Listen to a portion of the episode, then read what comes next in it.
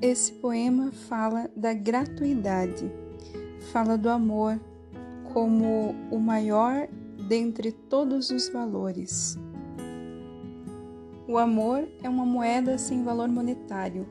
O amor é uma moeda que nada compra, sem cifras. Moeda que não é de troca. Moeda que soma respeito. Moeda que revela o bom caráter. Moeda imaterial. Moeda atemporal. O amor é uma moeda de valor fora da estimativa humana. Com ela, todos deveríamos encher os bolsos do coração para gratuitamente fazer a distribuição. Por Elis Brasil.